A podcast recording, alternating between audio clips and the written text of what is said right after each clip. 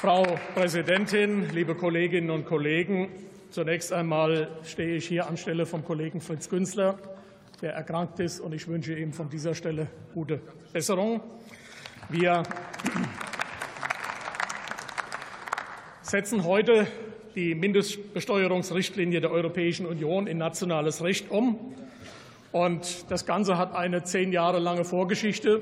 Damals hat man sich auf OECD- und G20-Ebene verabredet, 15 sogenannte Punkte zur Gewinnverkürzung und Gewinnverlagerung zu verabschieden.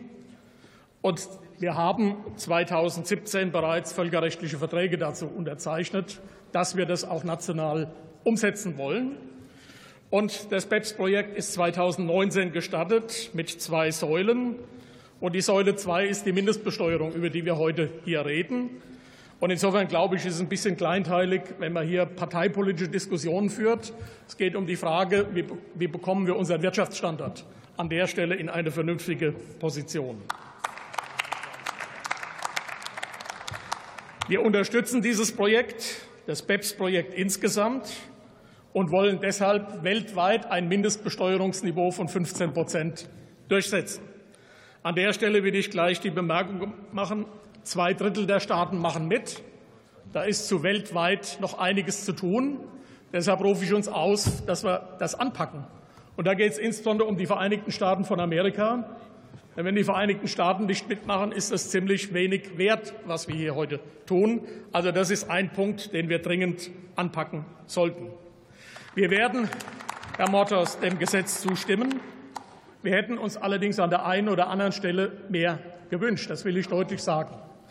Und dann fange ich mal an beim Thema Bürokratie. Einmaliger Erfüllungsaufwand 322 Millionen Euro für die Unternehmen. Laufender Erfüllungsaufwand 40 Millionen Euro Erfüllungsaufwand. Und an der Baustelle hätte man deutlich Bürokratie reduzieren können und trotzdem die Mindestbesteuerung einführen. Ich will Ihnen Beispiele dazu nennen. Zum Beispiel das Thema Whitelist in der Europäischen Union. Wir haben einen Durchschnittssatz von 21,3 Prozent bei den Unternehmenssteuern. Und deshalb ist es nicht nachvollziehbar, dass wir bei Staaten, die deutlich höhere Steuersätze haben, hier auch diese Kontrollmaßnahmen durchführen. Ich nenne das Thema Safe Harbor Regelungen. Warum haben wir nicht die OECD-Regelungen auch in unser nationales Recht vollständig übernommen? Also man hätte sehr wohl Bürokratie zurückführen können und trotzdem dieses, diese Mindeststeuer hier in Deutschland zur Umsetzung bringen können. Ich will zum Verfahren sagen, ich finde das als Demokrat und gewählter Parlamentarier schon ein bisschen merkwürdig, wie das Ganze hier läuft. Ausgangspunkt ist die OECD. Die OECD ist ein Verein. Und dieser Verein hat Vorschläge gemacht. Da sitzen keine gewählten Parlamentarier. Das ist der erste Punkt. Der zweite Punkt. Dann kommt die Europäische Kommission, die im Bereich der direkten Steuern und die EU keinerlei Kompetenz hat und maßt sich an, ohne Kompetenzgrundlage eine Richtlinie zu verabschieden. Ich bin sehr gespannt, wie das irgendwann von Menschen, die sich in Juristerei auskennen, mal bewertet werden wird. Auch das hochgradig fragwürdig. Durch diesen Weg zementieren wir uns allerdings als nationaler Gesetzgeber, weil diese Richtlinie ist nur einstimmig zu ändern in der Zukunft. Das heißt, wenn wir Anpassungsbedarf haben, dann müssen wir alle Mitgliedstaaten der Europäischen Union von diesem Anpassungsbedarf überzeugen. Und deshalb sage ich mal, hätte man auch hier einen anderen Weg gehen können. Warum haben wir nicht das Selbstbewusstsein als Deutscher Bundestag zu sagen, wir setzen das alleine um, wir brauchen dazu keine EU-Richtlinie. Ich kann das nicht erschließen an dieser Stelle, liebe Kolleginnen und Kollegen. Es gibt einige Punkte, an denen man deutlich hätte besser werden können. Wir haben die Sondersituation der Personengesellschaften in Deutschland. Und auch da bin ich der Meinung, hätte man bessere Regelungen für diese deutsche Besonderheit finden können. Die Frage, inwieweit bei der Datenübermittlung die technischen Anforderungen präzise genug sind, da gibt es Optimierungsbedarf.